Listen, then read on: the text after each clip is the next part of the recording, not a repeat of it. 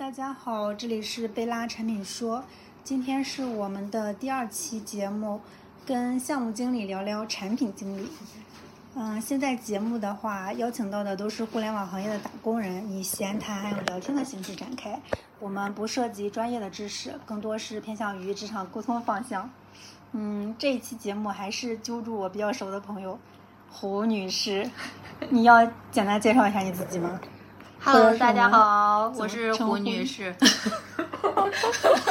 好，胡女士，胡女士，嗯，那我们就先正式开始啦。嗯，就是在在很多的公司里面都有那个项目经理还有产品经理的岗位，然后项目经理和呃项目经理就是 project manager，我不知道我发音对不对，你可以帮我纠正一下。非常对。产品经理就是 product manager，嗯，简称都是 PM 嘛。因为我之前我其实一直都是在互联网公司工作，但是我除了跟你当同事的时候，就是公司里面有项目项目经理这个岗位，我在别的公司其实都没有。嗯，你说到一个点子上，呃，你刚才前面介绍说是互联网的打工人，巧了，我不是互联网的，确实但，是你之前的公司也算是，就是只是传统的互联网而已。嗯，不是，我感觉啊，互联网公司确实不需要项目经理。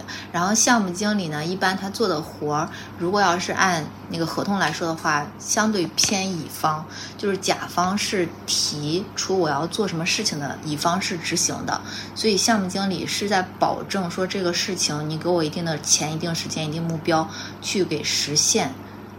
互联网的公司的话，我们是不需要一个专门乙方去做项目执行的，是产品经理基本上就带着做了。产品经理就就是已经，或者说负责人产品经理呢，他会去告诉研发、测试，然后一些目标呀，去监督着他们做了。不负责任的就可以，嗯，也不你不要这样子看着我，你你好像在传达我不很不负责任。我我认真的看着你，并不是说你不负责任啊，我是说这个要看那个组织是怎么去安排的。他有一些产品经理可以更偏前端一些，他只需要把这个 事情交给后面的研发团队做就好了。研发团队非常的自觉。就是说一下我对于这个方面的理解，也是在网上看到的，就是大家关于产品和项目的一个总结吧。你可以听听有没有道理，或者是跟你的实际情况有没有契合的地方。嗯嗯，网上对于产品的那个呃重点是觉得产品它的它的工作内容是偏向于外部，就他会去很做很多嗯开拓性、还有规划性以及引导性的工作，就是嗯会根据整个市场的一个动向去把我们公司里面的一些产品推出去，然后会嗯、注重一个持续的产品迭代、产品优化，然后包括后续的盈利。嗯，总结起来就是在正确的道路上面做正确的事。对于项目呢，它其实更会关注于内部，就是项目可能是更多的是去接受、执行，然后统筹整个项目嘛，会注重交付，就是在明确的交付时间节点，就是保质保量的把这件事情给做好。能确保交付成交付完成，也就是说，呃，就是项目会把重点放在用正确的管理方法去正确的把事情做好上面，这个有没有道理？其实你说的这个，这就解释了为什么互联网的厂觉得不太用。其实我觉得，嗯，项目经理这个角色，如果对于一个非常好的团队来说，它其实产生的作用不太大，因为每个人都知道自己该做什么事情。嗯我的理解是，项目经理是在大家可能有的时候使劲儿使不到一块儿去，然后你是说项目跟互联网公司里的一些职能人员吗？嗯，还是就是我我是理解项目经理，有的时候我会把它理解成一个嗯，就是管家？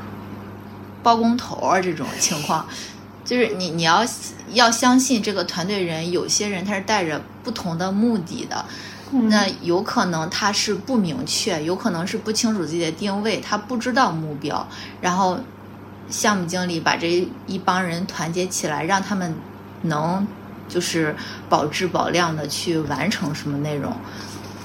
就是用嗯正确的管理方法，正确的把事情做好，把这个项目交付完成。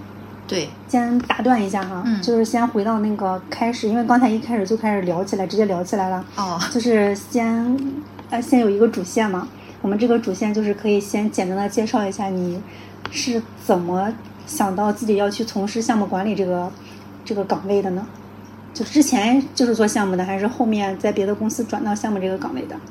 我其实最开始啊，我是做呃，就是质量工程师的。我就呃，对我最开始是质量起家，也就是平时我们知道那个 CMMI、ISO 那些那一些这个呃资质的。然后我去做的时候，我是去嗯、给项目经理一些指导。然后后来发现吧，我其实没有什么能力跟项目给项目团队任何的建议，我的所有的都是照本宣科。然后我觉得说，那你们都觉得我做的不行，要不我就自己去做项目经理试一试。这是你转到项目的一个契机吗？就是转到项目的一个比较重要的原因吧。后面就一直是在做项目吗？对，后面就是在做项目经理了。然后其实，在和你同事的那段时间，你走了之后，我们后面就开始说，呃，我们不需要项目经理这个岗位，都需要的是产品经理。所以，嗯。怎么说啊？看公司怎么定位吧。公司要求我们做什么，我们都可以做什么。你的主见呢？嗯，我觉得做产品其实是比较有意思哈，但是产品其实产品的这个管理的范围，其实它比项目要更大一些。它是从这个产品最开始的，就是初始化有想法，一直到它上线了，怎么去营销，它是都管到的。其实，但是我们如果做软件项目的。嗯，项目管理的话，其实我只管从你已经确定好了目标，然后到我给你推出这个产品就为止了。我的这个圈圈的范围其实更小一点儿。我我其实没有太太很好的理解哈，嗯因为我之前的时候觉得，嗯，如果是有项目项目管理这个岗位的话，我觉得产品的工作会轻轻很多，它可以把精力用在更好的去传达自己的产品诉求上面去，像那个推进项目进度啊，跨部门的协调沟通呀，资源的配置啊，嗯，项目经理去帮忙处理解决就好了。你觉得这个有超出你的工作范围吗？其实我觉得没有超出，就是嗯，就看说这个产品经理他要管的这个事情到底有多大。其实我理解产品经理对于头和尾，他是全产品生命周期的去管的。嗯而项目经理，我只管这个从研发开始，就比如说我去，嗯，一一瓶饮料吧，一次性的，嗯嗯、呃对，他交付的是一个一个一个你能看见摸得着的结果，但是至于这个结果上了市之后有多少人买，你将来要怎么改进这些事情，它就已经超出了我当前的这个呃项目管理的范围。你可以把它嗯的改进想成一个新的项目，所以我是中间那一段儿，你是管的是特别大的生命周期。明白明白。就是我我对于产品来说，它其实是一个很长很长的生命周期，就是产品只要只要在市场上运行，你就要持续的管下去。但是项目它是阶段性的，我阶段性的开始和阶段性的结束就已经完成了当前的任务，然后我再有新的任务的时候，就有一个新的开始和新的结束。嗯它是嗯间歇性的。嗯，好，就是我在查那个相关资料的时候啊，嗯我有一个非常大的启发，就是关于项目、项目管理、项目经理，嗯包括甚至包括啊产品、产品管理和产品经理这几个词汇。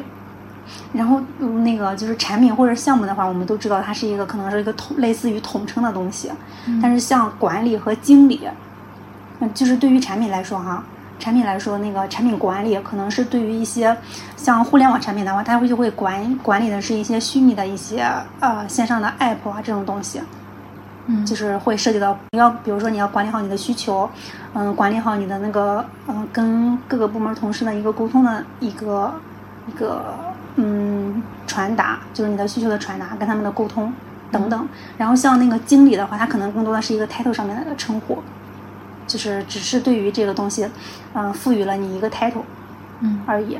嗯就是项目来说的话，你怎么理解？就是项目管理还有项目经理它的一个区别的项目管理是一个活儿，项目经理是一个人啊。啊？那就是还都是一样是吧？对对呀都是一个 title 和一个工作内容的一个区别。对，嗯，哎那你们那个项目就正常的一个工作流程大概是什么样子的？开会多不多？呃，项目经理开会也是比较多的，就是我可以把它，如果要是理按乙方去交接、去去交付这个事情来去讲，就是更清楚。比如说你向我去定制化了一个东西，我不得定期给你汇报一下吗？你是给产品汇报，还是给你的产品的对接人？嗯，就是相关方全都要去同步信息，因为首先我想要把这个事情做成，大家是有统一的目标的。然后你给了我一份儿钱，你应该想知道我这份儿钱是怎么花掉的吧？嗯啊，你也想知道我中间的进度吧？然后如果说咱有共同的目标，你现在的目标是这个样，然后跟你隔壁的那个同事他的目标，他是不是仍然保持一样？大家所以要不断的去聊，同步信息。对，在中间过程中，我要把你们的思路拉回来，就是我们仍然要达到一个什么样的目标，然后中间遇到任何困难，你们每个人都要使劲儿的。嗯，明白。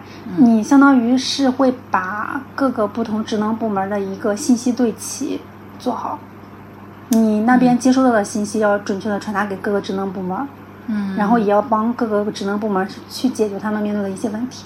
或者或者这么去形容哈，就是呃，产品经理，我一直就是如果说他是提目标的那个人，我就觉得他是一个爱做梦的人，然后他梦见了一个美好的场景，我是要带着一群人冲过去的。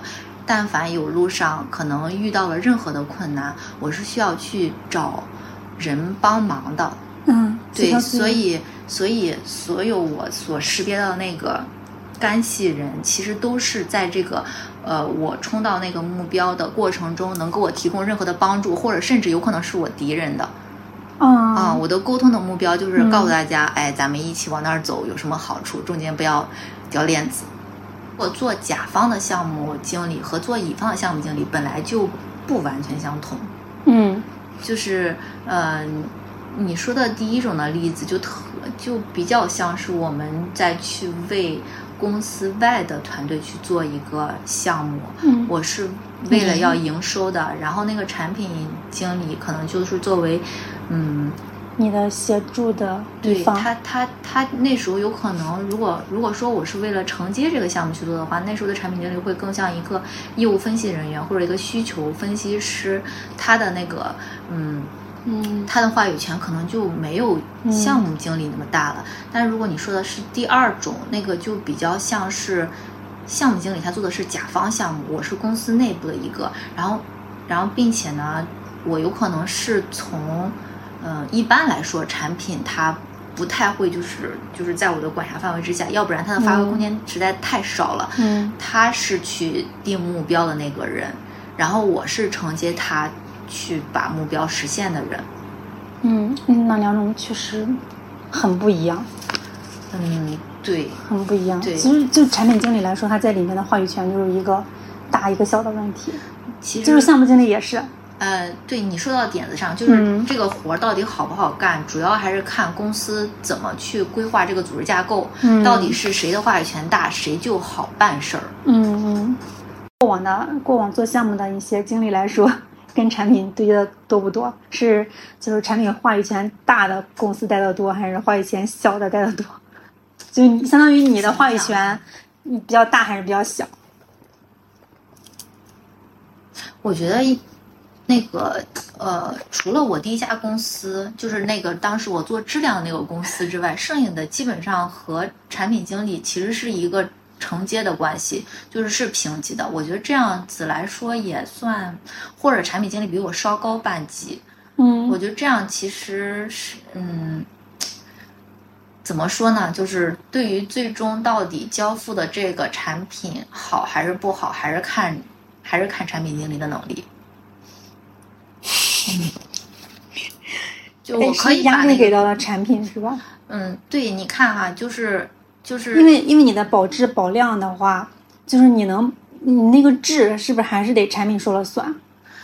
不是质量的问题，是你那个目标的问题。就是如果说有一个产品经理，他就是脑子一热，然后告诉你说我我修变更，不是需求变更，他比如说他规划了一个非常美好的一个路径哈。我现在在卧室里，我卧室装的特别的漂亮，但是呢，我卧室要放一个冰箱，那你他给你描绘的时候，你要是没有专专业的知识去反驳他，你就把这事儿做了，那到时候你想想，你的卧室里面有一个冰箱，天天晚上睡觉的时候噌这么一响，你开心吗？你去评估这个的时候，是也是去参与产品的评审的时候吗？我肯定是要在场景就很像是，就是产品在评审的时候，就各个把大家拉在一起。产品在构思的时候，因为它需要有一个专业度，就是他要去知道我交付的这个东西将来。真正交到用户手里是什么样的？他他画的饼，对吧？嗯。然后这个饼到底香还是不香，我就负责执行。如果我要是有一些能力，我可以给他一些专业的建议。我说你不要把冰箱放在卧室里，你应该放厨房。但如果说我我在这个专业我没有往前走一步，我只是守在自己这一步，说好的，你想做成这个样子，我从技术上给你评估，确实卧室我可以给你接电源。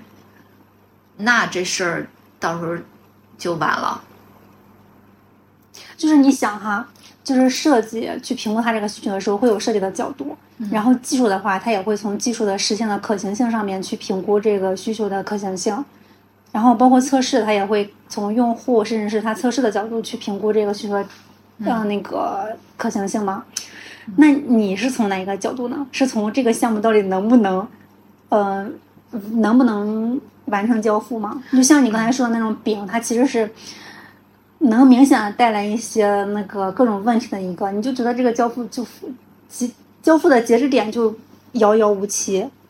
嗯，一一般就是项目去评估，评估的肯定是可行性，就是你定的目标，然后给我的钱，然后我有多长时间我能给你交付，这个是可以做的。但是在可行性之前，一定要回答一个问题是必要性，就是你。这个目标到底是对不对？这个问题，嗯，就是到项目经理这个角度，我们能去怎么说？就是给你提供一些我们的看法，但是我们的看法肯定不如产品经理专业。产品应该要在这个地方去负责自己的目标的嘛？嗯，我现在都明显的感觉到了你在的公司和我在的公司的区别了，就是你们在。评估上面就是会更慎重和稳妥一些，但是像我待过的公司啊，他们确实会出现一些像你刚才说的那种不切实际的饼画出来之后，我就会快速的去上一下验一下。如果不行，我就撤嘛。如果行的话，我就会继续迭代，迭代哪里不好哪里好，就会延续下去。你说的这个其实没有问题，这是按公司他当时定的这个目标是什么来做的。比如说像你的公司，你可能需要做的，假如说哈，你的战略目标是做差异化，那你可能就需要一些非常奇妙的这个思路。然后到时候的产品经理，呃，到时候的项目经理也是配合你把这些东西先发出去，然后去试一试用户。但是我所在的公司，我们不是去做差异化的，我们也没有那么多的钱，我们就是一个非常穷的，要求成本领先的公司。就是我在，嗯，我一共也就十块钱去投入这个事情，我一定需要我花了十块钱，我要挣出来一百块钱。那么，所以我们做的那个目标也有一个非常明显的一个红线，就是只要投入产出比三年之内能挣就能做，剩下的都不能做。哎，这个有点像我们去做产品的时候评估它的商业价值，因为我们现在做产品也是会考虑除了用户价值，嗯，就是大家常说的那种什么功能体验之外，也会考虑它的商业价值。商业价值的话，也是会看我做的这个产品能给用户带去的价值和用户能给我创造的价值它的平衡。但是你好像跟我又不太一样，我们是看那个用户的长期价值，然后是的，你们又是看单次的。我看的是相对短期的价值，嗯，对对对，我们其实都关注商业目标，但是就是一个短期，一个长期。嗯，我们穷，也也跟这个没有太大关系了。哎，那顺着这个话题，你觉得，嗯，一个好的产品经理和一个不好的产品经理，他们之间的特别明显的差异点有哪些？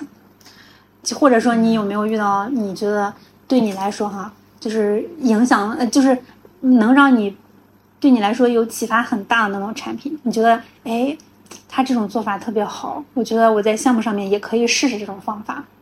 嗯，因为我感觉之前遇到的这呃产品经理哈，其实本身也很有项目管理的能力，嗯，就是嗯那你没有危机感吗？呃有啊，这不跳槽了吗？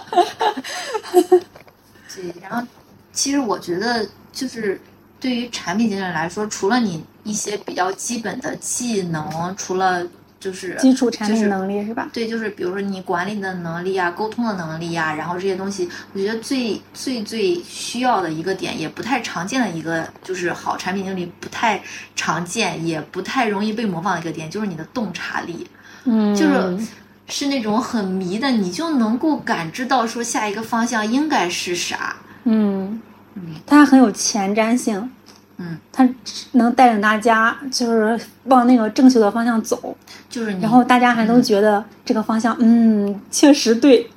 或者你甚至也不需要去说服所有的人哈，因为因为对于项目经理来说，如果这个产品经理比较可信，我也不会去反复的质疑他这些嗯。想法是不是，就是产品就是经理给你们的一个信任感，对你只要会做梦就行了。然后你能说服别人跟你一起做梦，并且认可你做的梦，也是一种能力。对，是的，嗯，你你提到了一个就是一个点，就是洞察力，嗯就是现在好多产品经理其实是没有没有这个能力的。就大家都知道，就是产品要有一些基础的产品能力啊，你的嗯你的需求管理能力啊，什么甚至是需求发现能力、调研的能力啊。但是洞察力也有很多人提，但是真的去落地，并且把它给做出来。基于一个洞察，然后产出了一个产品，并且能成功的上线，然后数据还不错，这种也太少了，就是很少。可能圈子里面真的有很多大佬做出来了，但是这种真的好少啊。也有可能有很多会做梦的，但是由于各种各样的原因，产品被卡住了对，不一定上得去。嗯，也有可能了，是一个很重要的能力。你做项目经理其实时间也不太短了哈。你觉得项目经理对你对你的生活上面有没有什么嗯帮助？项目其实我对你有一个特别印象深刻的一个点，你做了一件事情让我觉得，哎，你不愧是一个做项目的人。你知道哪个吗？就是动不动梳理流程吗？不是啊，不是啊，是你做了一个那个表，我能知道 他每天都在干什么，什么点干什么，就都很清楚。我觉得你那个表非常的非常的那个项目，嗯，就那个印象很深。但是梳理流程确实是你，对，就是先先做流程啊，所有的事情就是先捋清楚流程，流程通了之后后面都好说，是吧？嗯，就是 捋流程这个事情是算是一个嗯要求大家配合的一个方式吧。就我我并不是针对你本人，嗯而是说流程是这样子的。啊，你你这个，你这个反驳别人的时候好好有道理哦，对事不对人。哦，别别的别的方面呢，就是你的生活上面有没有因为你做项目变得更有条理，或者是嗯、呃其他的一些变化？我觉得就是做这么长时间哈，项目确实会有一些思路上的变化。嗯就是比如说，我前一段时间做项目的时候，就觉得这个人特别的有意思，然后我就去看很多关于心理相关的去书，心理相关的书，然后去想说，这个人他背后可能，比如说在在工作中，我主要还是看那些不配合我的人，嗯或者是说在中途杀出来给了我一些其他那个困难的那些人，我会就是去思考他们背后的原因是什么。这是这哇哦，是你会自己主动的去往前迈一步，不是自己，就不从别人身上，用啊！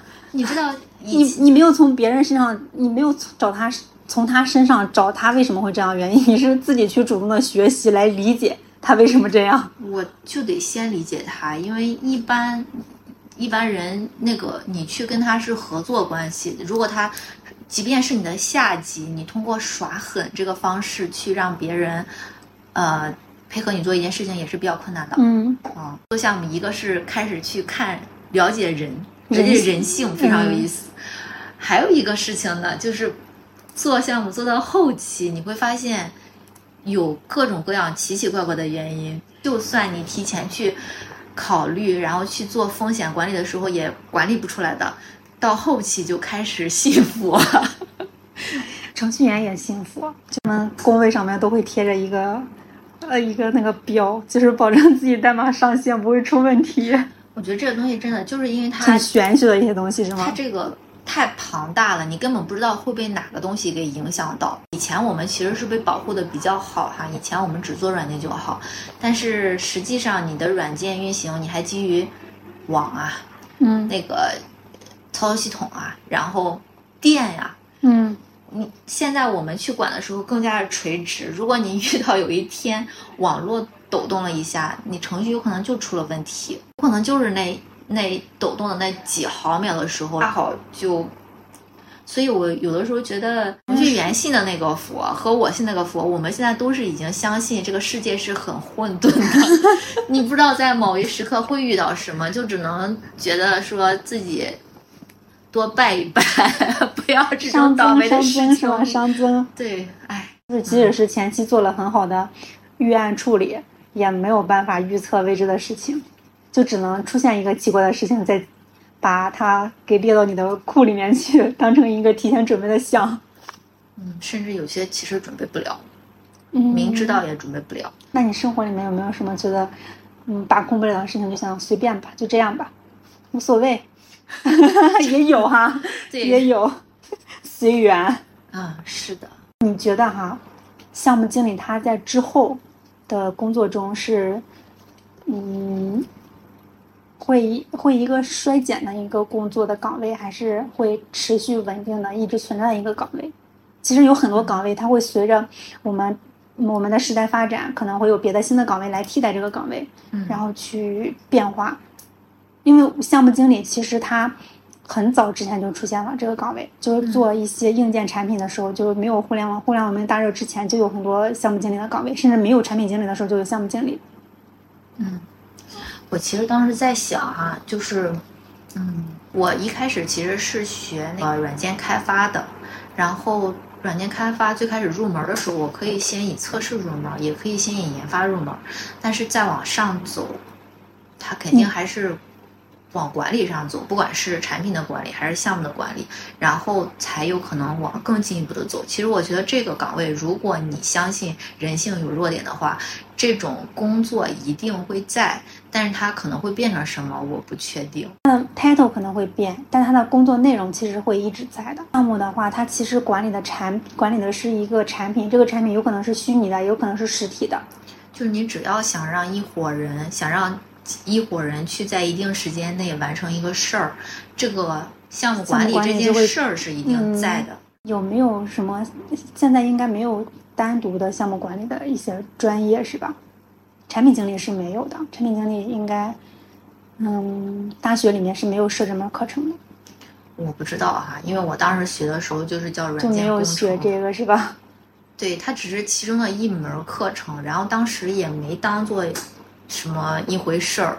就是你即便做那门课程的交作业的话，也只是大家组一个小团队一起去做出来一个实物，那个实物更重要。我眼里有很多产品，现在互联网公司有产品经理干了项目管理的活儿，你是捎带手干的。但如果你要是这部分不去做，那你可以有更多的时间去思考别的东西。你需要去为对我，我想吐槽一下，手不要伸那么长。就是你需要对 bug 负责吗？其实我觉得你不需要对 bug 负责。你写什么 lesson learn 啊，关你什么事儿？那就是研发和测试没把管好。嗯，就是每个岗位还是应该在自己的岗位的精度上面再做得更好一点。嗯嗯，就不要手伸的太长。嗯，不是你手伸的太长，而是老板想你一个人能打两份工，然后给你一份工作，干嘛要招新一个人？嗯，也也是，但是我之前的时候哈，我之前就做，之前工作的时候，因为，嗯，对我来说，我的产品就是从一个需求开始，一个小的需求开始到它上线，我其实，在测试完成之后，我自己会去验收的，就我们之前我们之前工作的时候，都会有一个产品验收的验收的一个环节嘛，所以我在测试环节的时候，有可能就会，呃，一边测试测试同学一边测试的时候，我就会一边验收。嗯验收的时候，我就如果是发现问题的话，我就会直接当成 bug，就是提给对应的开发或测试。这个没有问题，这是你负责。但是我之前就遇到过非常不好的事情，就是就是因为有一些人他们会觉得产品经理不需要验收这一步，因为所有的 bug 啊或者是逻辑啊测试去处理就好了，会觉得那个产品经理也做了他自己不该做的事情，没有把他的精力用在好好的怎么好好的学一学怎么做产品上面，嗯，这种就有点过于我其实觉得，就是研发交付之后进入测试，一直到上线这个环节，可以让测，就是如果说哈，假设大家都没有汇报关系，没有什么你高半头我高半头那种，这个阶段其实是可以测试经理去管，然后测试经理会把产品就是用户验收测试作为一个环节，你其实是要干的。嗯只不过，嗯，就是就是怎么说呢？我觉得是有需要有这么一个环节。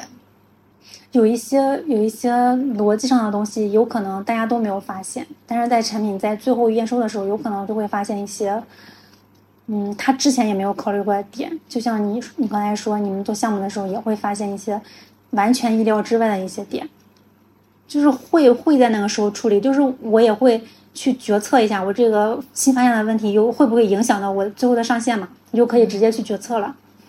说项目经理会会变成好像是一个，嗯，就像足球场上的一个自由人，他会什么都去干。嗯嗯，其实这个东西你说对也对，说可怕也非常可怕。嗯，就是怎么去界定呢？我也不知道怎么去决定，就看你们团队磨合的情况。哎，那你你你去入职一个公司的时候哈、嗯，公司会先告诉你你的那个岗位的一些职责范围吗？呃，肯定会告诉你的直属领导就会告诉你岗位的职责范围，嗯嗯，然后你再去实践的时候就不一定了，因为有很多东西就是非常灰色地带，嗯可以你做，可以产品经理做，甚至也可以是运维的那个人做，但是呢，眼看着这就要出事儿了，就看谁坐得住了。博弈嘛还要对，是有博弈的呀。就是这个时候，可是最先坐不住的应该是项目，因为这个其实是涉及到项目的一个交付的交付时间节点的。最坐不住的是用户。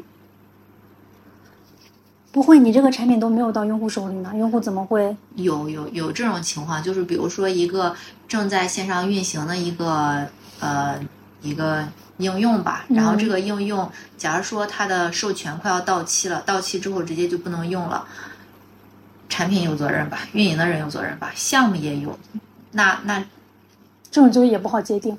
对，但是其实最着急的是什么？最着急的应该就是用户，一旦用不了的话，嗯最着急的产品我们的产品不着急。会影响到那个整个 A P P 运行的。嗯，我觉得我理解哈，产品都应该是去关注，因为这毕竟是自己养出来的孩子呀。那是遇到了你是这样的，我也有遇到产品经理，觉得这个事情跟他没有关系，是运营阶段运营需要去持续维护的事情。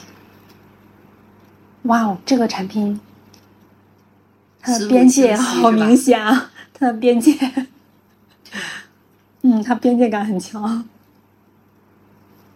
嗯，好吧，那哎，那对于跟跟那个跟跟这种产品怎么打是吧？我现在还没有想到一套 打法呀。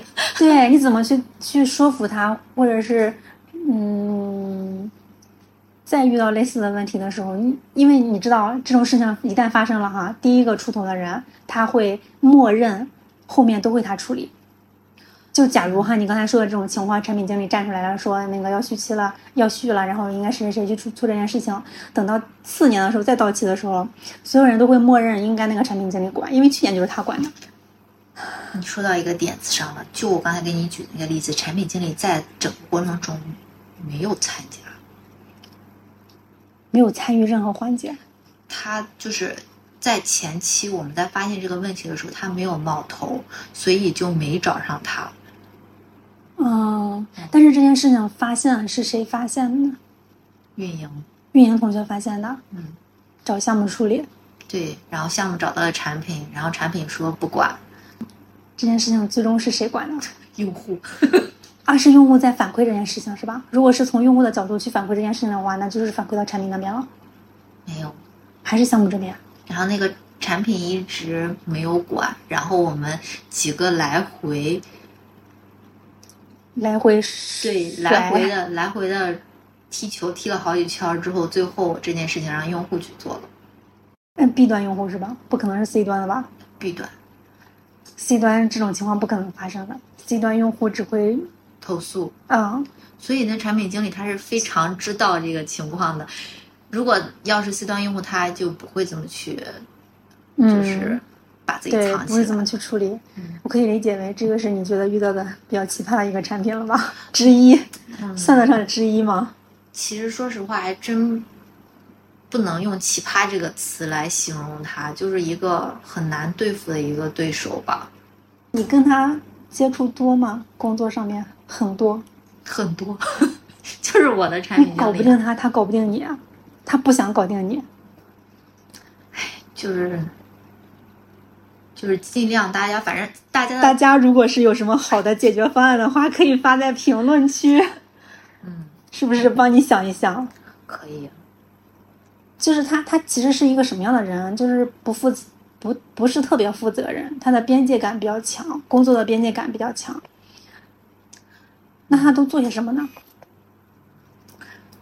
他其实做的那些事情，基本上就是我觉得一个产品经理最该做的事情。就是虽然听起来刚才那个场景感觉上是特别不负责，对吧？但是他去做的，比如说他是前面去和那些商务去谈他要什么东西，然后后面然后去保证他上那个呃，就是推到市场上去之后要做成什么样子。嗯其实我觉得，在整个项目执行的过程中，他还是比较配合的。他从前期去决定做某一个产品需求，然后到这个需求上线，他这期间是配合的。但是这个需求上线了之后，他会出现了其实是一些问题，他就其实可以不是他的责任，嗯你不能理解。对我不能理解，因为产品其实还是要对自己嗯就是上线的一些产品去负责的。那我这么给你举个例子哈，就比如说这边要盖一个大楼，然后前面有一个人是画图纸的，然后他把图纸给你了，然后把地儿给你了，给你了钱，然后我就是过去建房子那个人，嗯建完了房子之后是不是交给物业了？嗯如果这时候房子里面再漏水了，你是找谁呢？嗯，找物业。对你既找不着我，也找不着他。但是这个这个这个例子哈，嗯这个例子你举的没跟这个不太契合，嗯我反而会把它当成一个，嗯，就是，嗯假如说我拿了一块地，然后我要给这块地做一个图纸，然后大概做成什么样子的，我后期怎么运营，然后我怎么靠这块地赚钱，嗯然后这个是一个完整的产品路径，就是从开始圈地一直到我要靠这一块地去挣钱，去嗯变现更多的方式，然后怎么把它做得更好，然后赚更多的钱，嗯我会这样持续的运行下去。我不是拿到地画完图纸，然后这个地建成了，然后交给物业了之后就结束了我的工作。我我的工作不是这个样子的。嗯。